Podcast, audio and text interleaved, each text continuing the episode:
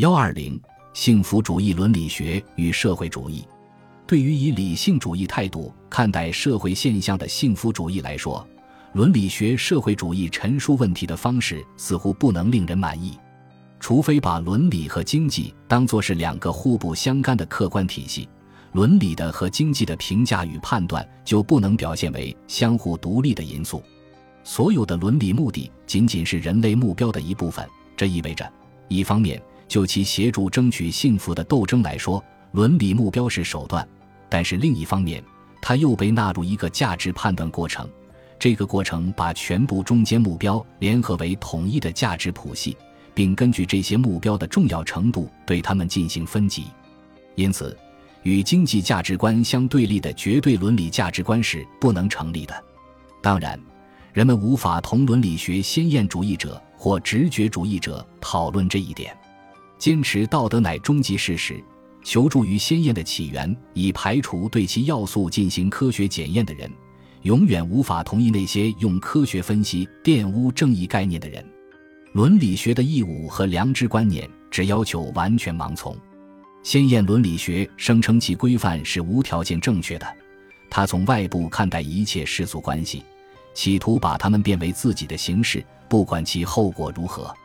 他的座右铭是 “Fiat justitia, pret mundus”。当他对目的证明手段的正确这个永远受到误解的说法勃然大怒时，他是极其真诚的。离群所居的人根据自己的法则制定所有目标，他除了自己以外一无所见，一无所知，并据此而行动。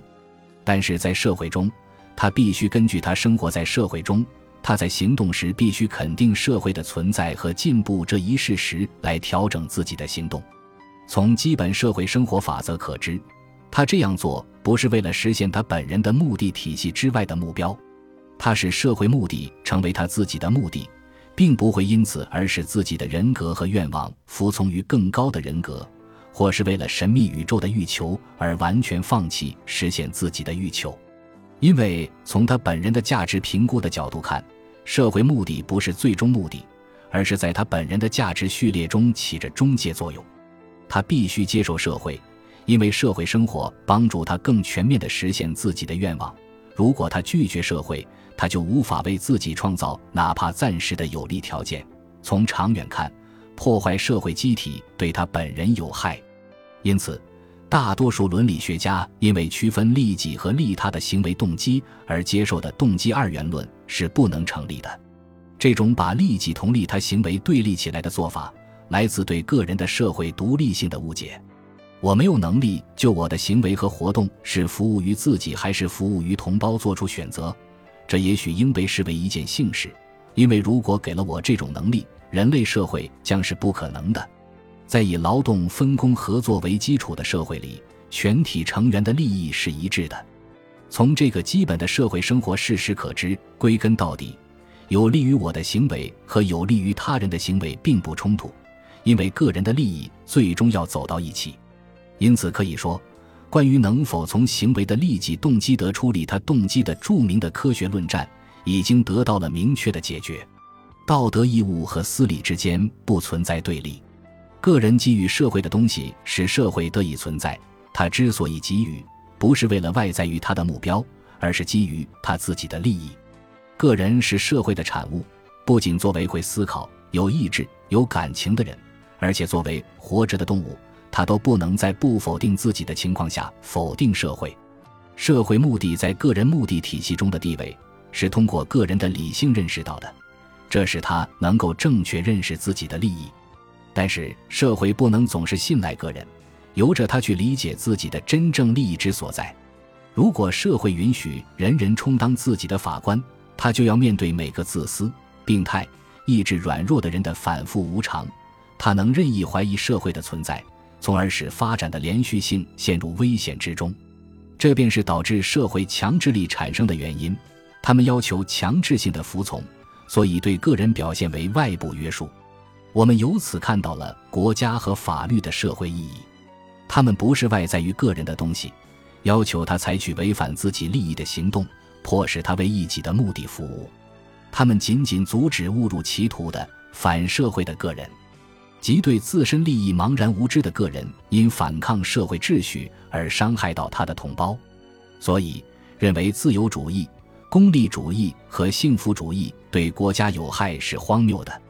他们拒绝打着国家的幌子，把超出人类理解力的神秘存在当作神来崇拜的国家社会主义观念，不同意把国家看作神的意志的黑格尔观点。不接受用社会崇拜取代国家崇拜的黑格尔派的马克思及其学派，反对所有那些想让国家或社会完成除符合社会秩序，他们认为这种秩序最适合用来实现有关的目的的任务以外的某些任务的人的观点。他们赞成生产资料私有制，所以他们要求国家强制机构应以维护私有制为目标。拒绝所有那些企图限制或废除私有财产的建议，但是他们一刻也没有想过废除国家。自由主义的社会官爵没有忽视国家机构，而是为他指派了保护生命财产的任务。凡是把反对国家铁路、国家剧院或国家牛奶厂的做法称为与国家作对的人，肯定是深深陷入了现实派的国家观。有时候。社会甚至不用强制就能胜过个人，并非每一种规范都要求立刻实行最极端的强制措施。在许多事情中，道德习俗可以在没有司法之见帮助的情况下，迫使个人承认社会目标。就其保护更广泛的社会目标而言，道德习俗远胜过国家的法律。在这方面，他们之间可能有程度上的差异，但不是原则上的势不两立。法律命令和道德律令，只有在二者来自不同的社会秩序观，即属于不同社会制度的地方，才会表现出本质的差异。因此，这种差异是动态的，而不是静态的。善或恶的道德评价只能适用于行为所争取实现的目的。就像伊壁鸠鲁所说：“开开伊他开开。”行动从来不是目的，而是实现目的的手段。所以，我们根据行动的后果评判行动的善恶。对他的判断是根据他在因果体系中的位置，是把它作为手段加以评价。对目的的评价决定着手段的价值。伦理评价就像所有其他评价一样，是以目的评价最终的善的评价为起点的。行动的价值就是他所服务的目的的价值。意图就其导致行动来说也有价值。只有能够把全部终极价值纳入一个统一的价值序列，才存在行动的统一性。如果这是不可能的，人也许会发现自己永远处在无法行动的状态之中。也就是说，他不能作为一个意识到自身努力目标的生物而从事劳动，他不得不把问题交付给自己无法控制的力量。对价值的自觉衡量先于人类的任何行动。一个人选择获得 A。放弃 B、C、D 等等，是因为他已经断定，在现有条件下获得 A 比获得其他东西对他更有价值。在现代研究解决了终极之善的问题以前，哲学家长期以来一直对他争论不休。目前，幸福主义已经不再受到攻击了。从康德到黑格尔，哲学家为反驳他而提出的论证。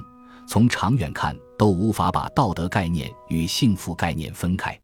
在历史上，从未见过为了替一种站不住脚的立场做辩护而花费这么多的智巧。我们不由自主地赞赏这些哲学家的华丽表演。我们几乎可以说，他们为证明不可能之事而付出的努力。比那些使快乐主义和功利主义成为人类智慧永恒财产的大思想家和社会学家的成就得到了更多的赞美。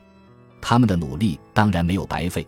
他们为了建立一种反幸福主义的伦理学而做的艰苦斗争，对于全面揭示这个错综复杂的问题，从而使其能够最终得到解决，还是很有必要的。由于同科学方法水火不容的直觉主义伦理学的信条已经失去立足之地，凡是认识到一切伦理评价都有幸福主义特征的人，也就不再进一步讨论伦理学社会主义了。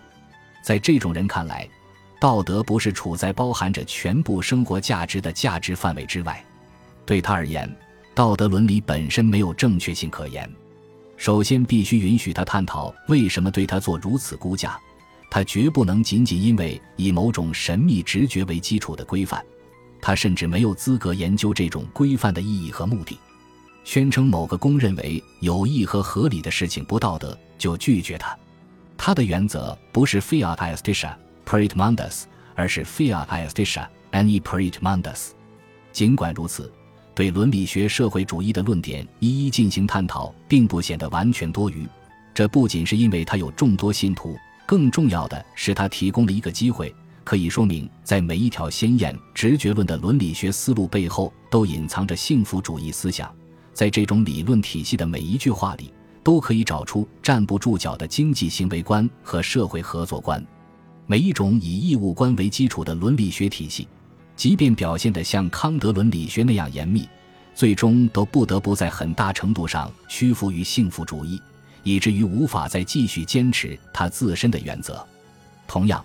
鲜艳直觉论的伦理学的每一条要求，最终都会显示出幸福主义的特征。